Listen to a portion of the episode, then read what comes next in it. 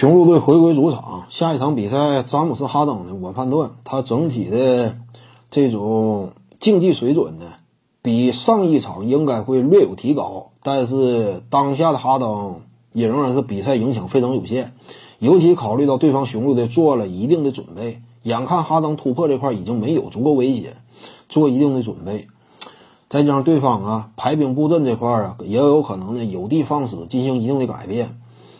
如果再不弃用大洛呀，这个比赛就这么说呢。布登霍尔德这个主教练实在是太可恨，这个主教练，这个主教练太可恨。雄鹿队，看看这这个布登霍尔德他是不是能长教训吧？雄鹿队一直以来被外界期待的打出无限换防的五小阵容，再者一点呢，就是危难之际，你阵容当中唯一一个 DPOY 级别的防守巨星字母哥多昆博。进攻端的后半截真是打不了，你这会儿勉为其难也没用，你指望后半截对方放他两米开外，他远射屡屡命中啊，这是不现实的。你这么打呢，纯属赌博一样，这也是不合理的。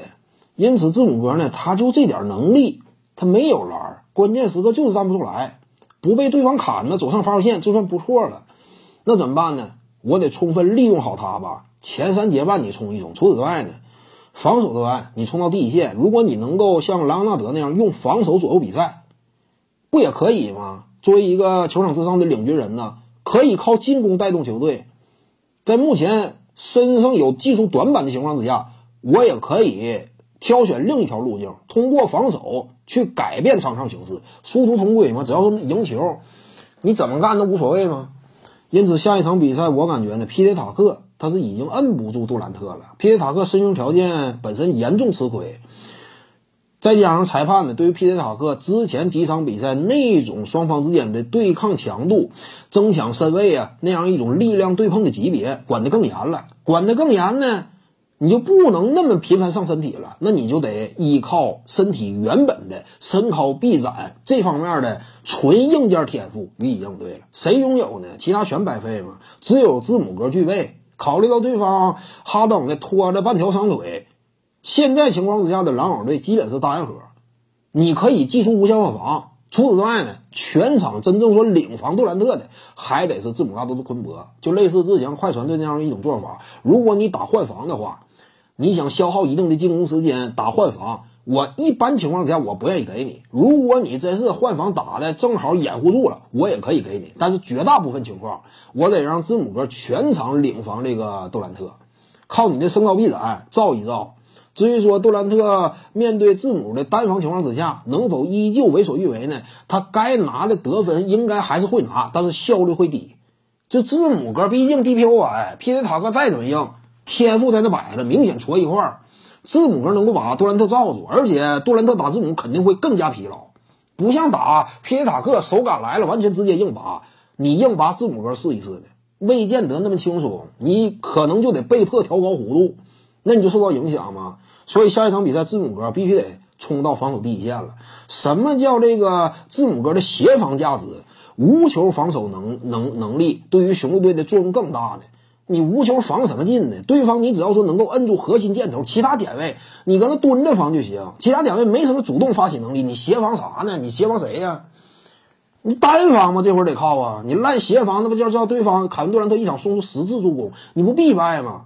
这会儿强调就单防，上去得摁字母，不是摁这个杜兰特。所以下一场比赛，这个布登霍尔德呢？一是得大量用五小，你不能摆上这个大洛，摆大洛就是对方针对的一个目标，人家可以轻松拔起来投投嘛，你这是不行的。上五小给对方单打，除此之外，全场领防杜兰特的必须得是字母哥多昆博，一整场比赛你大量这么干，看看效果。说实话，已经到这个阶段了，你还不尝试新东西啊？杜兰特上一场比赛已经打出历史最强表现了，你还不让字母哥上去防啊？字母哥参与协防，防什么协防啊？人家都是单打，对不对？协防没用，你而且你以为詹姆斯哈登傻呢？中距离发牌，你说你字母哥协防你能盖住谁呢？盖那么两个帽有价值吗？你这传到哈登手里，他再进行一番运转，一个大空位，没不要协防，这个比赛就是纯粹转化成防守端，让对方打一对一，这么打或许有一线生机。甚至我感觉这么打呀，雄鹿队占便宜。那杜兰特他又能有多少体能呢？你起码这个一个好汉身边两个帮啊，那俩虽然说矬点，但是你前三阶半建立起足够分差嘛，差不多能赢啊。最后阶段呢，你在字母哥全场防杜兰特的情况之下，体能杜兰特我估计打到第三阶半往后啊，能不能像之前那么骁勇呢？不一定，因为杜兰特以往体能这块呢，他不是总那么稳定的。体能这块儿，尤其巨大的消耗，这组系列赛杜兰特也是身心俱疲，所以下一场比赛就这种这种思路可以打一打。雄鹿队我判断真要是这么打的话，胜算更大。就怕他不这么打。如果字母哥还是不冲上去防杜兰特，那这就扯淡了。字母哥要不怎么说这个球员呢？呃，没有脾气呢。在场上，就包括这个主教练的安排呀，你一点这个意见都不提出啊？你是没有篮球智商啊，还是说你本身就就软的就任人摆布啊？